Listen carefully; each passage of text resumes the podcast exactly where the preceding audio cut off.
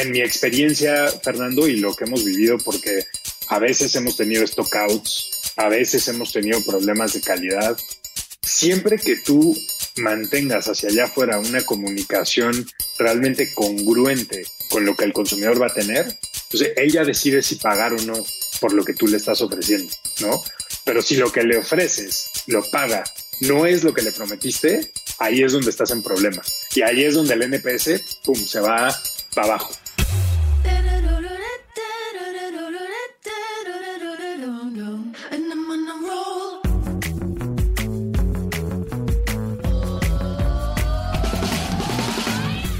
Hola, soy Fernando Trueba y esto es True Growth, un espacio para descubrir las historias de los emprendedores, ejecutivos y deportistas más destacados de México, España y Latinoamérica. Con este podcast busco compartir la experiencia de gente inspiradora que ha conseguido salirse del molde y ha luchado incansablemente para conseguir sus sueños. En cada episodio descubrirás historias fascinantes de crecimiento personal y profesional que te ayudarán a conocer los diferentes retos que enfrentaron cada uno de ellos y cómo salieron adelante hasta lograr sus objetivos. Si al término de cada episodio aprendiste algo, logré inspirarte, motivarte o simplemente que te cuestiones si realmente estás haciendo lo que quieres hacer, entonces habré conseguido mi objetivo.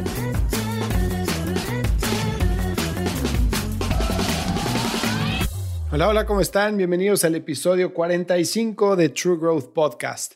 Yo soy Fernando Trueba y bueno, tengo un invitado hoy sumamente especial y una plática que estoy seguro que va a agregar muchísimo valor para todos los emprendedores que están allá afuera, CMOs, CEOs, para todos ustedes que están empezando una compañía o que están trabajando en una marca establecida. Está conmigo hoy Guillermo Villegas, que es el cofundador y CMO de Luna, la startup de colchones que, bueno, simple y sencillamente la ha sacado del estadio eh, en México.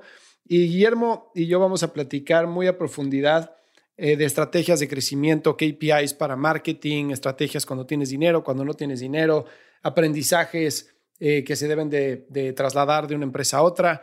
Vamos a hablar también de posicionamiento de marca, cómo construir una, una experiencia omnicanal. En fin, es un episodio lleno de información, lleno de conocimiento, con un verdadero genio del marketing, que es Guillermo.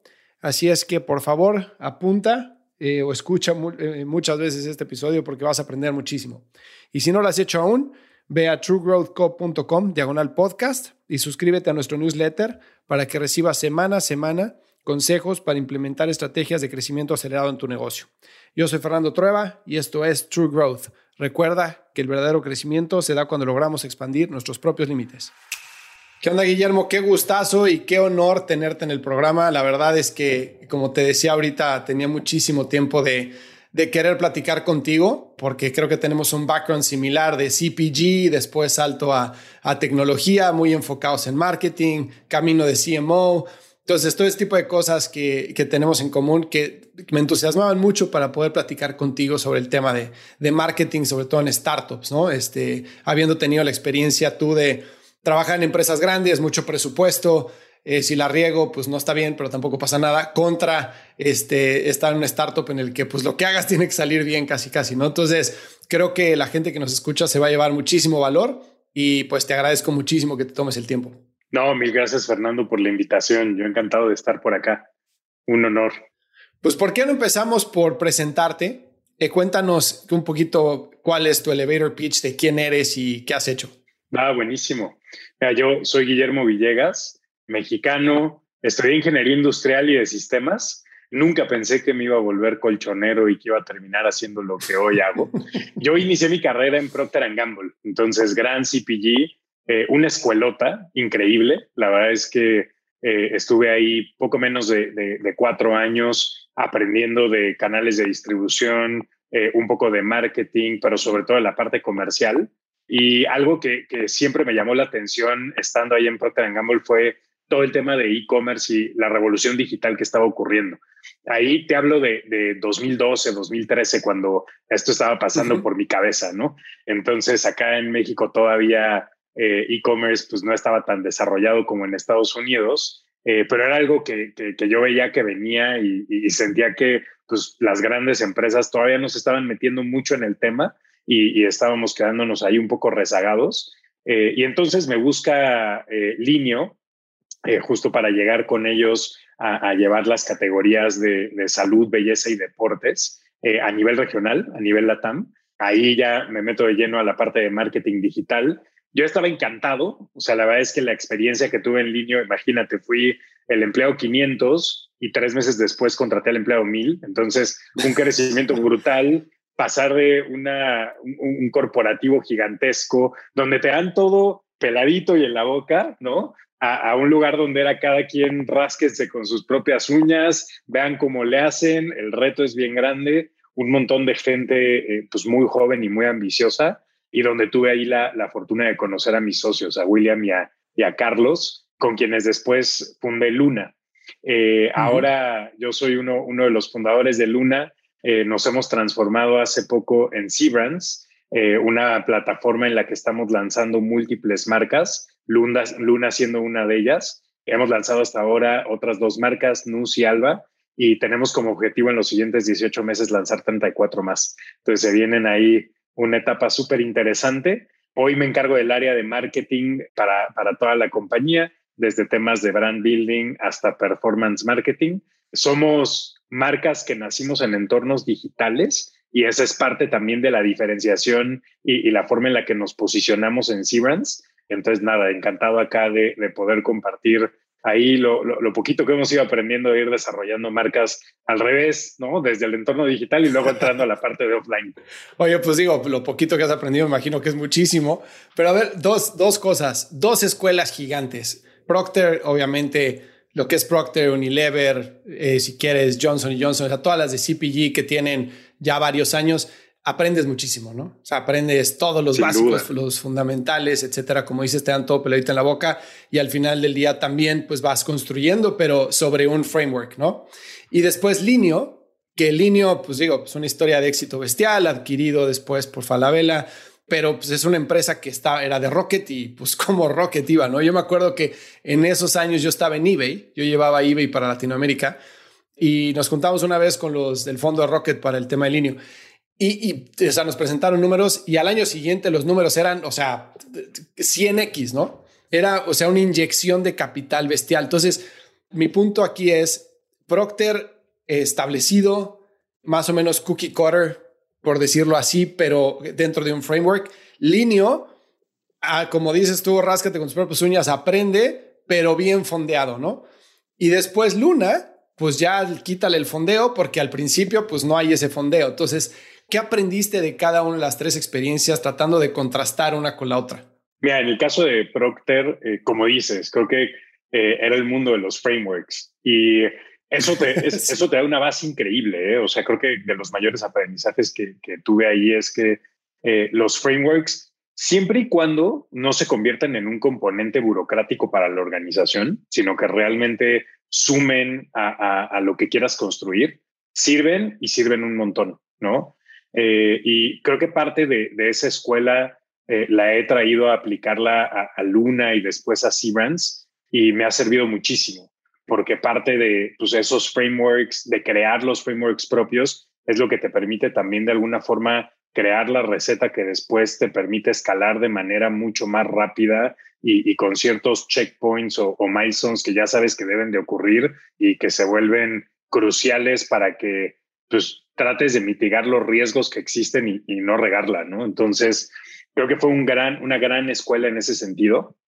Probablemente lo, lo que no me encantaba justo de, una, una empresa como Procter era la parte cuando ya eso rayaba en la burocracia o, ya te impedía eh, pues trabajar de manera más, más ágil, más rápida, ¿no? Yo me acuerdo que cuando tenías iniciativas o, cosas en mente, eh, pues siempre había un proceso para mover al elefante, al elefante completo, ¿no? Y porque pues al final la, empresa está diseñada para que, eh, como decías, pues no, no la riegues, ¿no? Y si la riegas, pues que no, no, no un riesgo para tamaño, tamaño monstruo. Entonces, esa fue la, la, experiencia en Procter.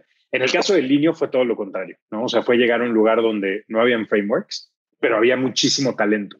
Eh, talento muy, muy bueno, con muy buenas ideas, pero muy desordenado, muy caótico. Creo que un tema que, pasó ahí fue que, pues, justamente Rocket inyectó muchísimo capital y, éramos mucha gente joven de distintos backgrounds, De hecho, era raro porque yo era de los pocos que venía de CPG, la gran mayoría venían de consultoría, de, de, otras empresas de e-commerce, de otros lugares del mundo con otro mindset, ¿no? Y la verdad es que fue increíble poder aprender a, a, llegar con ellos a contrastar ideas, a priorizarlas, a, pues sin un framework, pero con muchísimo capital, a ponerlas a prueba. Yo creo que el, el digamos, el mayor contraste que tuve es, por un lado, frameworks que ya están probados, ¿no? Y el líneo sería la máxima experiencia de A-B testing, ¿no? O sea, no hay ningún framework, no hay nada. O sea, métele a ver eh, qué pruebas, qué haces distinto, cómo lo vas mejorando, cómo contrastas opciones que tienes eh, y con eso cómo, cómo lo vas construyendo. Y creo que en el caso de Luna, cuando salimos de ahí, como dices, pues era austeridad completa. Entonces, lo que me sirvió fue poner un poco ambas a prueba, ¿no? O sea, llegar y empezar a testear cosas de cero.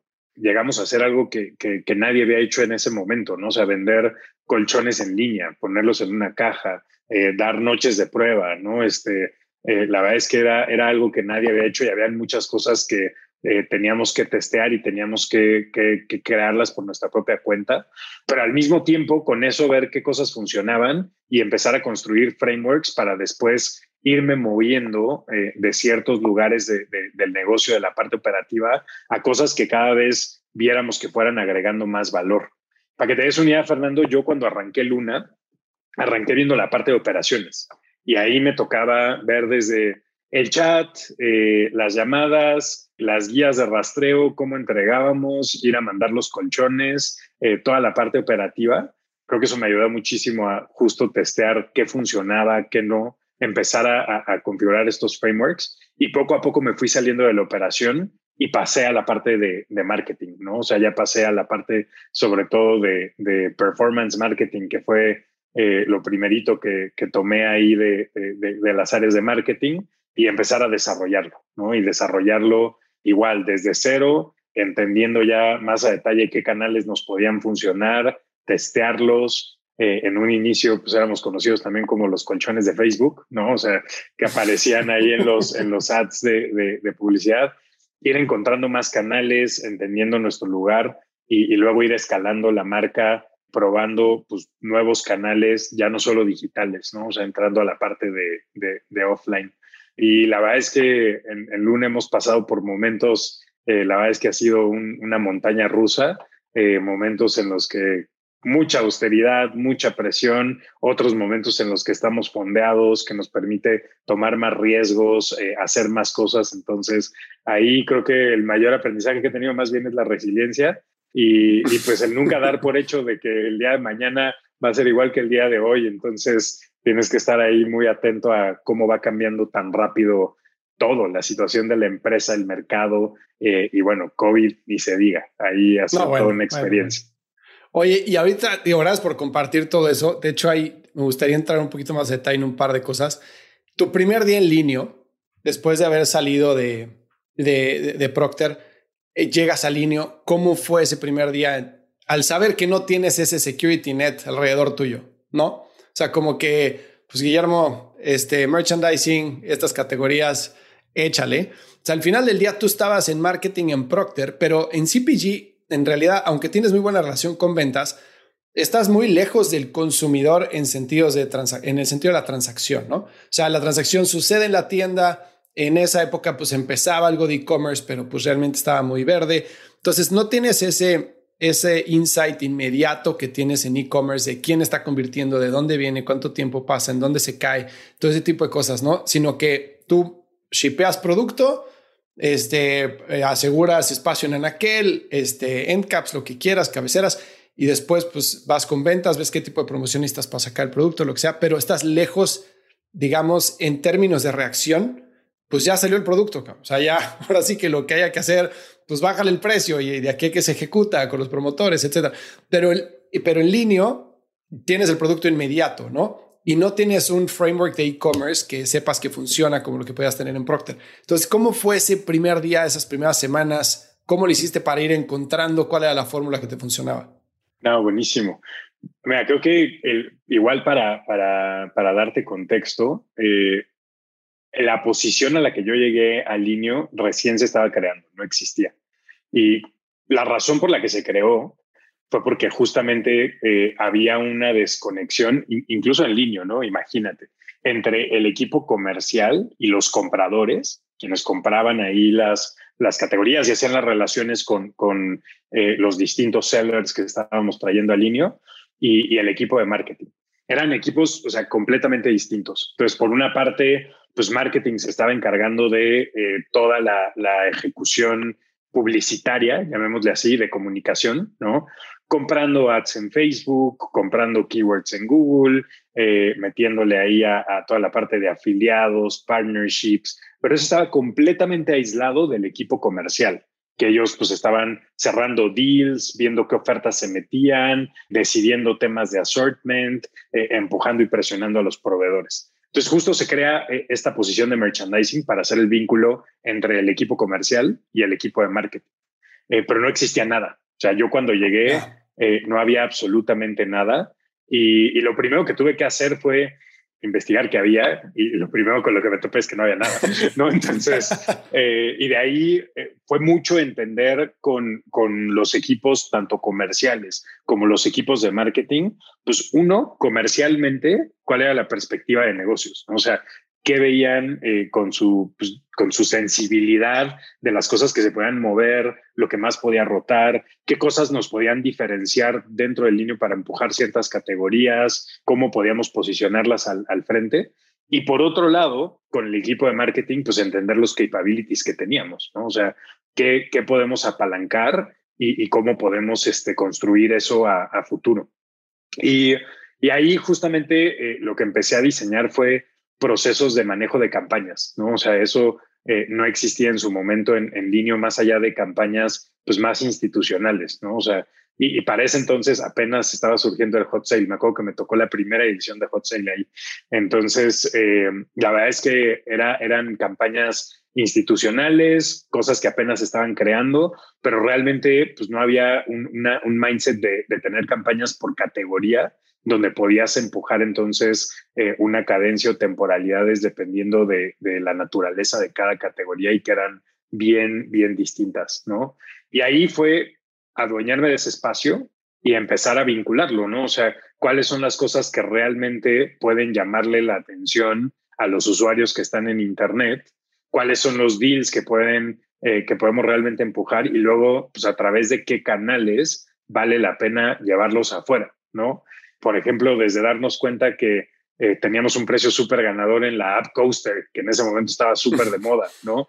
Y, que posicionarle en canales de redes sociales eh, y, en programas de búsqueda era increíble, ¿no? Luego darnos cuenta que toda la parte de perfumería podíamos tener deals súper buenos eh, que difícilmente conseguías en, en, en las tiendas departamentales tradicionales y cómo podíamos apalancar ya una base de muchos clientes eh, de CRM en la que lo empujábamos y explotaba en las ventas. Y, fue crear eso, ¿no? O sea, fue empezar a detectar esas oportunidades, empezar a colocarlas ahí en los distintos canales y, con eso empezar a generar, pues ya los frameworks que no existían, ahí tocó empezar a trabajarlos. Fíjate qué interesante, porque ahorita que mencionabas todo esto de multicategorías, saber cuáles categorías sirven para primera compra, después cómo puedes hacer un cross-sell hacia otras categorías. Cuando te vas a Luna, eso desaparece, ¿no? Porque es single product, single brand. Y entonces tienes, digamos que, obviamente tenían un value proposition súper fuerte, que era eh, algo que pues mucha gente no se ha dado cuenta, que era, eh, oye, pues ir a comprar un colchón de cama, pues un coñazo, ¿no? Porque tienes que ir a la tienda y este, o te lo mandan el camión, quién sabe cuánto tarde, lo tienes que probar ahí, o pues a ver, llévatelo en tu coche, a ver cómo le haces, ¿no? te lo llevo yo en una caja, enrollado, perfecto. El value proposition estaba súper bueno pero después tenían, digamos que lo que viene siempre con la innovación, que es la duda, ¿no? De si el consumidor, pues como nunca lo ha hecho, lo va a hacer. Y entonces, ¿cómo le puedes reducir la fricción a esa primera compra, ¿no? Entonces tienes un single brand, single product con una fricción alta porque es desconocido para el usuario. Entonces, cuando empiezas con Luna, pocos recursos, marca nueva, eh, no sabes quién es tu consumidor realmente, aunque en realidad son todos, pero, pero es aquel que pues, va a tener la apertura de comprar. ¿Cuáles son volteando hacia atrás tu, como tu línea de pensamiento para diseñar la estrategia este, y decir, bueno, lo que vamos a hacer para lanzar y empezar a generar demanda es esto, ¿no? Como estando en el, en el equipo fundador, aunque estabas en operaciones, me imagino que debes de haber estado en esas conversaciones, ¿no? Sí, no, totalmente. De hecho, eh, creo que lo más importante era conocer mucho el feedback que nos podían dar nuestros primeros clientes, ¿no? El primer, primer gran milestone, Fernando, fue conseguir la primer venta que no fuera de amigos ni familias, ¿no? O sea, la primera venta real. Eso nos tardamos como un par de semanas. Eh, ahí teníamos una página en Shopify y todo el tiempo estábamos dándole refresh a ver a cuándo, cuándo caía la primera orden eh, que no conociéramos y cayó, ¿no? Y, el día que cayó, híjole, estábamos todos felices. De hecho, o sea, fue, fue súper curioso porque fue alguien que nos conoció por LinkedIn, o sea, nada que ver porque estábamos haciendo algunas cosas de PR, ¿no? Y, ahí nos dimos cuenta que pues, realmente servía, o sea, el estar apalancando esos medios grandotes que te dan una eh, validación eh, súper fuerte, pues había pagado, ¿no? Y de ahí estaba saliendo nuestra primera orden. De ahí vinieron una serie de, experiencias distintas, Fernando, y distintos experimentos que tuvimos que correr eh, hasta darnos cuenta que si bien estábamos con una propuesta de valor súper fuerte, no dejábamos de vender colchones en línea, ¿no? Y eso genera una fricción muy fuerte, como para muchas otras categorías en e-commerce, y es que el cliente no tiene el producto físicamente para vivir la experiencia sensorial que un punto de venta físico le da, ¿no? Y tienes que lidiar con eso.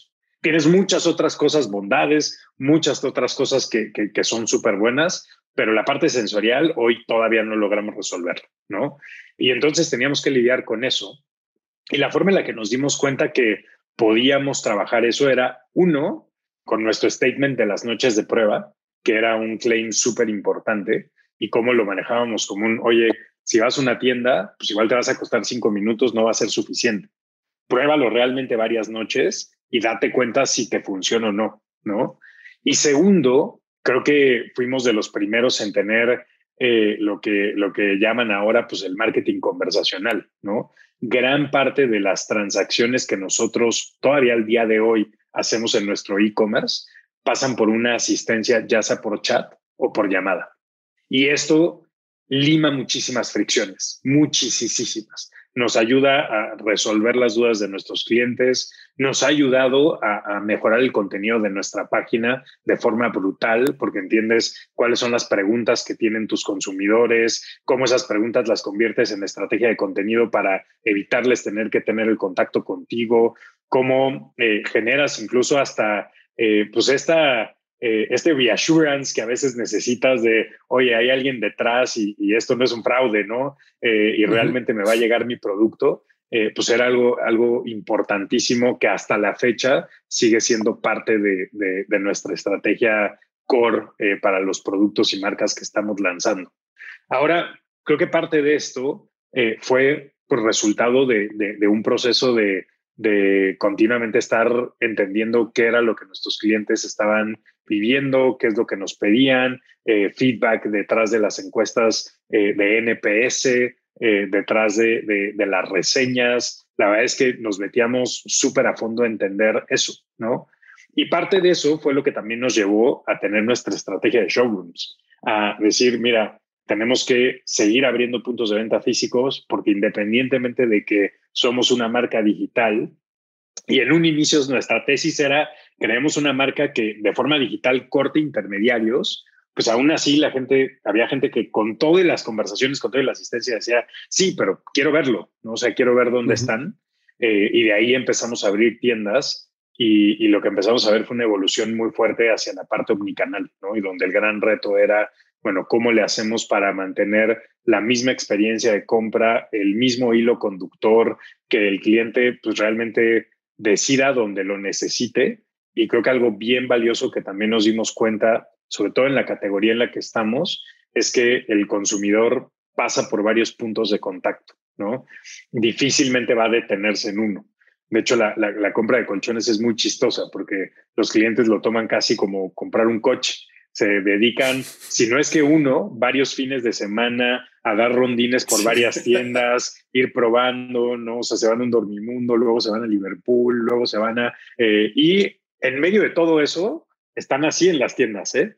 O sea, están con su celular comparando, viendo reseñas y, nosotros decimos que es el momento de investigación donde se ponen casi que su capa de inspector gadget y van por todos lados haciendo su, proceso de investigación. Y ese proceso de realización fue algo muy fuerte para nosotros para darnos cuenta que realmente en, en, retail lo que necesitas es una estrategia omnicanal muy fuerte, entendiendo muy bien y recargándote pues, en los touch points que agregan más valor a, tu consumidor, ¿no?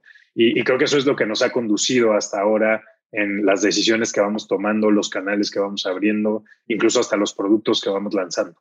Porque algo que ahorita eh, va de la mano de este tema de múltiples contactos con los usuarios, ¿no? Múltiples touch points.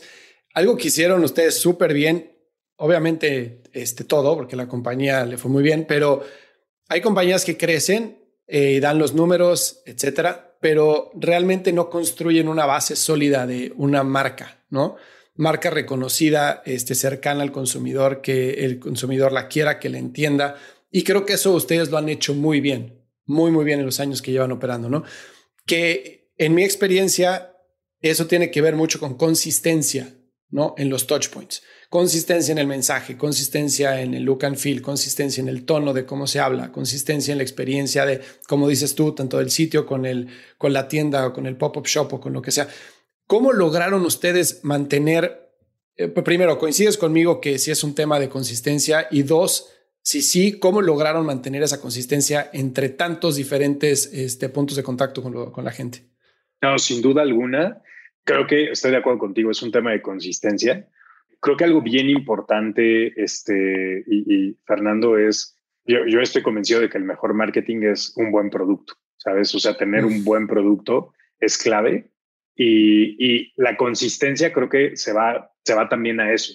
O sea, ser consistentes en que los productos que ofreces son de muy buena calidad, que realmente van a atender eh, pues una necesidad que tienen los, los consumidores, que les van a proporcionar un valor agregado consistencia en el mensaje y en la comunicación, pero sobre todo, y, como lo resumo, es tienes que ser muy consistente en la experiencia que das, ¿no? Y, la experiencia es la que engloba un poco eh, tanto la comunicación como el producto, como eh, los canales, el, el, pitch de ventas, y eso sin duda alguna es algo que, que nosotros tenemos siempre como bandera. La forma en la que lo hemos hecho, Fernando, es primero de manera muy, muy a nivel diseño, digamos, de, las métricas de la compañía. Nosotros medimos a, toda la compañía y todos absolutamente tenemos dos indicadores que son los indicadores de mayor importancia, mayor relevancia para absolutamente todos dentro de Siemens. Uno es ventas, ¿no? que al final es cómo vamos creciendo, cómo vamos adquiriendo más clientes, cómo vamos creciendo en general nuestro sell out, lo medimos como sell out, ¿no? Y el segundo es el NPS y es de las variables más importantes y, que todos debemos de cuidar en la compañía.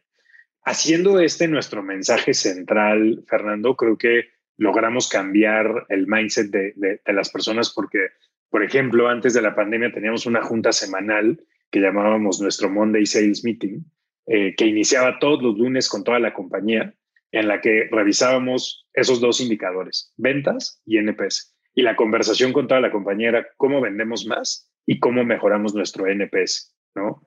Y de ahí viene pues este tema de que para mejorar el NPS, normalmente lo que necesitas es pues consistencia en la experiencia, ¿no? O sea, necesitas que si alguien va a Liverpool y ahí compra tu colchón, pues la experiencia sea igual de cuidada, igual de curada e igual de relevante que cuando lo hacen en tu sitio propio o cuando lo hacen en una tienda propia. ¿no? Y todas las implicaciones que eso tiene.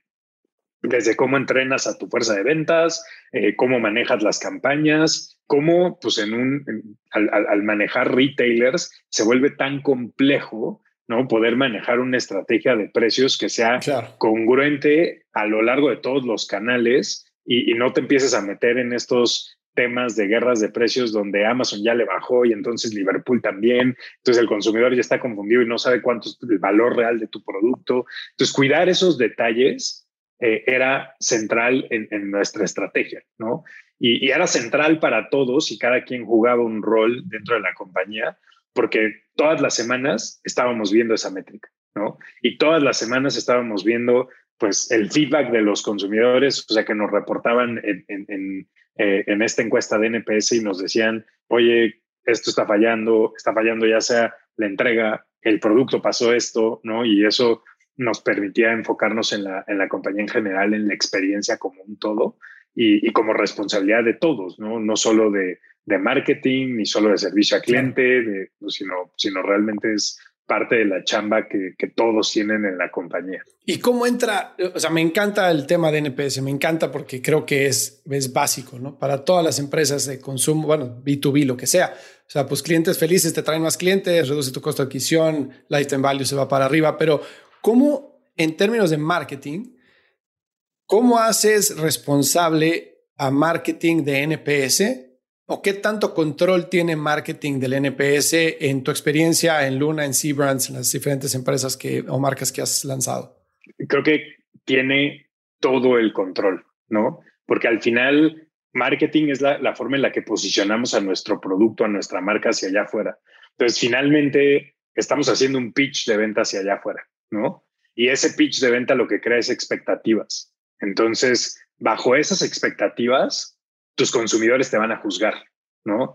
Si nosotros eh, prometemos fechas de entrega que no coordinamos con el equipo de operaciones para poder cumplirlas, vamos a estar fritos, ¿no? Si no entendemos a súper detalle eh, cuáles son los elementos que distinguen a nuestros productos, eh, que crean beneficios que, que, son funcionales y que luego se traducen en beneficios emocionales y que nosotros podemos respaldar en nuestro mensaje, si no hacemos esa chamba, entonces vamos a colocar allá afuera mensajes que no son congruentes con la experiencia que el, que el consumidor se va a llevar, ¿no?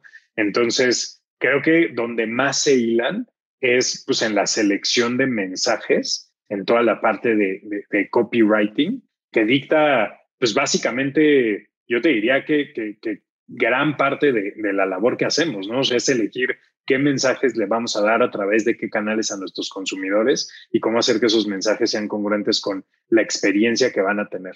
Eh, en mi experiencia, Fernando, y lo que hemos vivido, porque a veces hemos tenido stockouts, a veces hemos tenido problemas de calidad, siempre que tú mantengas hacia allá afuera una comunicación realmente congruente con lo que el consumidor va a tener, pues él ya decide si pagar o no por lo que tú le estás ofreciendo. ¿no? Claro. Pero si lo que le ofreces lo paga, no es lo que le prometiste, ahí es donde estás en problemas. Y ahí es donde el NPS, pum, se va para abajo, ¿no? Claro. Hay, hay, hay otros factores que, que, que, obviamente afectan el NPS, pero creo que del lado de marketing, eh, este es uno de los cruciales. Y ahí fue mucho educar al equipo a saber que pues ellos también tenían que orquestar esto con distintas áreas de negocio, ¿no? Y empezar a tener eh, esa visión de negocios pues más allá de, la operación de los medios, más allá de, los mensajes, sino ponerse en los zapatos del consumidor y pensar entonces, bueno,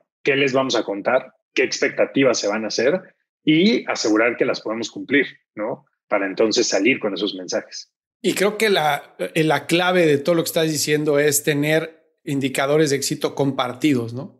Porque cuando cuando tú haces responsable a todos los equipos de NPS y ventas, todos están pensando en NPS y ventas, ¿no? Pero yo tengo muchos clientes que de repente hablo con el área de producto, con el área de growth, con el área de marketing y todos están persiguiendo una gallina diferente, ¿no? Producto está en conversión, marketing está en tráfico, este, el equipo de, de, growth está pues, probablemente también en conversión o está en, en, velocidad, etcétera, pero no, no se une una cosa con la otra. ¿no? Entonces, cuando crean el product roadmap y ves cuáles son los features que se van a priorizar, pues dices, pues no, güey, es, una, es un cóctel de muchas cosas. ¿no? Entonces, eso de seleccionar una sola métrica o dos es súper, súper importante en mi criterio para poder lograr esta sinergia entre las diferentes áreas. ¿no? Eh, y gran parte de los retos que yo tengo cuando trabajo con empresas es que estamos trabajando bajo, o sea, instalamos la mentalidad de one metric that matters, ¿no? Así, ¿cuál, qué es? ¿Es conversión? ¿Es costo de adquisición? es este, frecuencia, es qué es, ¿no? ¿Qué, vamos a, ¿Qué es lo que va a mover el negocio? Y ya que se selecciona, la métrica puede ir bien, pero hay otras métricas que se pueden caer porque no todas trabajan para sí, ¿no? Entonces puedes tener buen costo de conversión, pero puedes tener menor tráfico o puedes tener una menor conversión.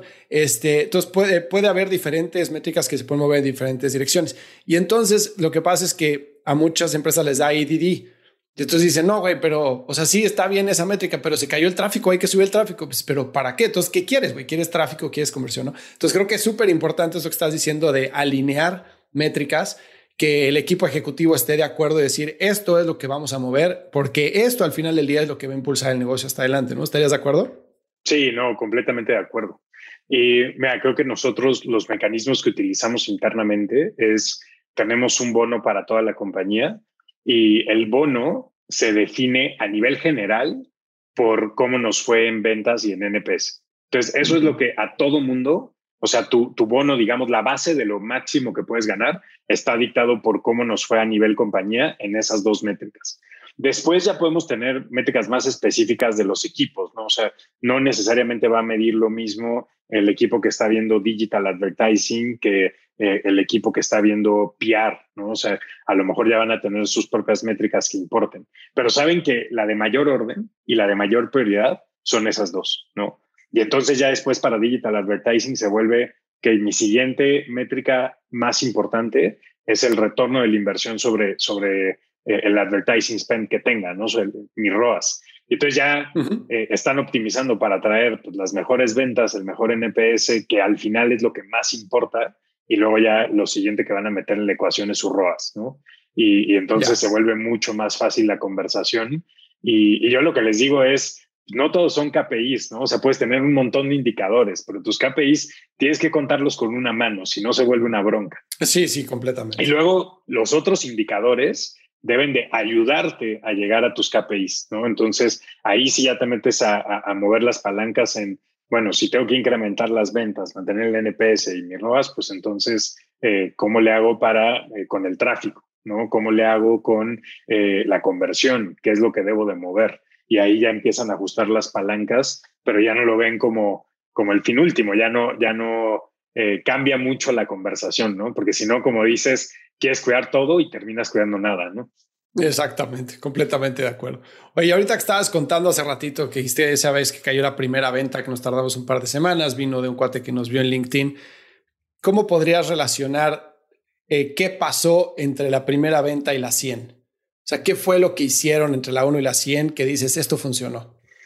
sin duda alguna empezamos eh, a hacer cada vez más publicidad digital y creo que vino a acompañar la publicidad digital de una estrategia inicial de PR bastante sólida.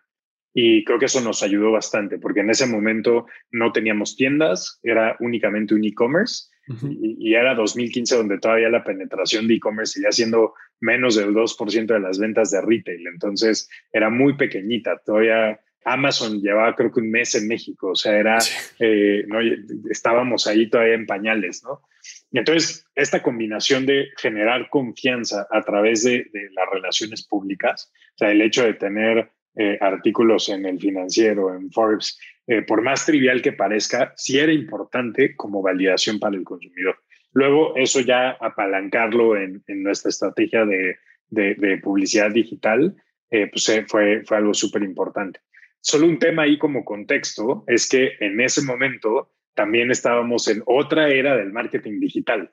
Eh, había mucho menos competencia, los costos eran mucho más bajos. Entonces creo que también entramos en una, en una etapa eh, súper buena de, la publicidad digital, donde eh, era todavía un campo virgen, no, no tan explorado, y eso te permitía arbitrar muchas cosas, ¿no? Sí, no había la saturación que existe ahorita, ¿no? Que compañía que le preguntes está en Facebook, está con un broad audience y pues órale, a subir los CPMs a todo lo que se puede. Sí, gracias a Dios ya se está empezando a diversificar un poco con la llegada de Pinterest, Snapchat, eh, algunos que ya pueden ser TikTok, Spotify, pero al final del día cuentas los canales de performance con una mano, ¿no? Eh, los que realmente te generan volumen. Sí, tienes, tienes razón. Oye, siendo una compra de eh, de frecuencia corta, ¿no? Bueno, perdón, baja. ¿no? O sea, no compras un colchón todos los días, no compras uno y te durará, no sé, promedio 7, 10 años, me imagino. ¿cómo pensaban en mantener la relación con el consumidor si es que lo pensaban? O sea, si decías, oye, compraste un colchón, ¿qué tan interesados estaban en mantener la relación con ese consumidor para cuando viniera la segunda compra de un colchón o para venir o la recomendación de alguien más para una compra? ¿Cómo, cómo pensaban su estrategia de CRM? No, 100% era parte importantísima de nuestro modelo de crecimiento. La verdad es que, como decías al inicio, éramos single brand, single product, ¿no? Al final, esto, a diferencia de, un marketplace donde puedes tener eh, muchísimos SKUs, que al final esa cantidad de SKUs lo que optimiza es tu conversión, porque la probabilidad de que el cliente encuentre algo que le llame la atención es mucho más alta, ¿no? Pero si yo solo tengo un producto, ¿no? Una marca y listo, la verdad es que eh, era, era un tema y, invertías tanto para adquirir esos clientes que, que se te fuera no, no, no, no era opción, ¿no? Y una vez que lo tenías, pues era una joya. Entonces, de ahí, lo primero que, que fue parte de nuestra estrategia fue poner un programa de referidos que fuera robusto, que realmente fuera interesante para que las personas que habían vivido la experiencia nos pudieran recomendar. Hoy, después de, los canales más grandes, después de Facebook y Google, eh, es nuestro canal de adquisición más importante, la gente que refiere. ¿no? Es, es, muy, muy importante. Para nosotros mantener ese contacto con el, con el consumidor era clave, porque al final realmente eran nuestros mejores embajadores, quienes podían llegar a hablar de, no manches, me llegó este colchón, venía en una caja, lo abrí, además estoy durmiendo increíble. Esa, recomendación era para nosotros lo, mejor del mundo, ¿no? Entonces, apalancarlo a través de un programa que además fuera agregarles valor era, era clave. Pero esto, eh, Fernando, para que fuera exitoso, tenía que venir de la mano de más productos que nos permitieran hacer cross-selling y upselling, porque si tengo un programa de referidos, si te voy a dar créditos o algo, pues o lo hago fuera o te doy algo para que puedas regresar conmigo, ¿no? Y, entonces empezamos a desarrollar toda esta estrategia de productos periféricos que si bien nuestro core en Luna sigue siendo los colchones, pues ayudan todos estos productos periféricos a, hacer el upselling y luego a la, a la parte de reactivación. Ahora, algo muy interesante que vemos, Fernando, es que nuestro ticket promedio cuando nos compran, eh, no difiere tanto como pensaríamos del ticket promedio de los clientes que regresan. Y hoy en día ya logramos una tasa de reactivación de los clientes 48 meses después de la compra. Entonces, o sea, tenemos un, lapso muy grande porque al final son colchones, pero en esos 48 meses ya ahorita logramos reactivar a más de 30% de los clientes. Oh, pues una tercera parte lo reactivamos. Y con un ticket promedio que es más o menos 20% menor al ticket original. Entonces regresan no solo a comprar blancos, no solo a comprar almohadas, regresan a comprar más colchones. Compran colchones para sus hijos, compran colchones para eh, sus papás, compran colchones para pues, cualquier otra aplicación. Quienes tienen casas de campo de verano también lo hacen, ¿no? Y ahí nos dimos cuenta que, que valía la pena tener también pues, un programa de lealtad robusto en el que estuviéramos constantemente en comunicación con, con, con el consumidor. Y para tener ese vínculo y que nos tuviera presentes después de dos años de, de, de, habernos comprado, parte esencial era tener una estrategia de contenidos bien robusta, ¿sabes? O sea, tener un tema de conversación que le agregara valor, que implicara que a nuestras newsletters les iba a dar open y que realmente lo iban a mantener enganchado sin que fueran necesariamente transaccionales para que cuando llegara el momento, entonces sí aprovecháramos la, la, parte transaccional, ¿no? Eso ha sido clave para nosotros. Tan clave es, eh, Fernando, que a finales del año pasado compramos una empresa chilena que se llama Alba, que era el marketplace de niñeras más grande de, de Chile.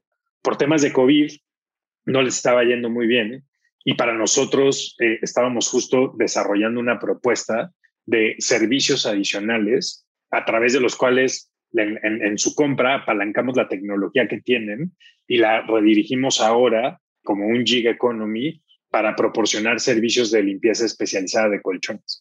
Entonces ahora cada seis meses podemos ofrecerte a un precio, la verdad, considerablemente bajo, ir a tu casa, limpiar tu colchón Además es impresionante en seis meses la cantidad de cosas y, el ecosistema que, que, se crea en tu colchón, ¿no? Sí. Pero la parte más importante para nosotros de haber hecho eso, Fernando, es que el consumidor nos deja nos da la oportunidad cada seis meses de seguir con él, entrando a su casa, ¿no? Y teniendo una conversación. Entonces, eso es lo que más valioso se vuelve para nosotros.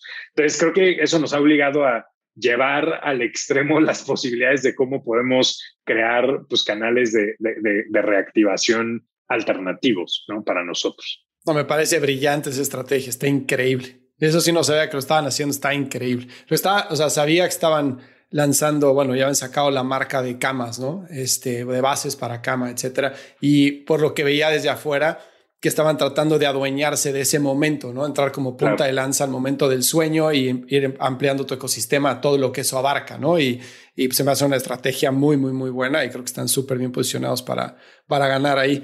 Y déjame preguntarte en el tiempo que queda un par de cosas. Mencionaste estrategia de email marketing que no necesariamente fuera transaccional.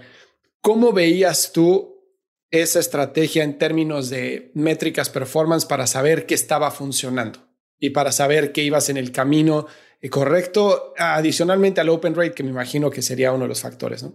Sí, sin duda el click-through rate, o sea, parte importantísima para nosotros era no solamente tener los correos a través de los cuales te iba a llegar información, sino teníamos que tener pues, un repositorio de información que te enganchara para que siguieras conectado con la marca.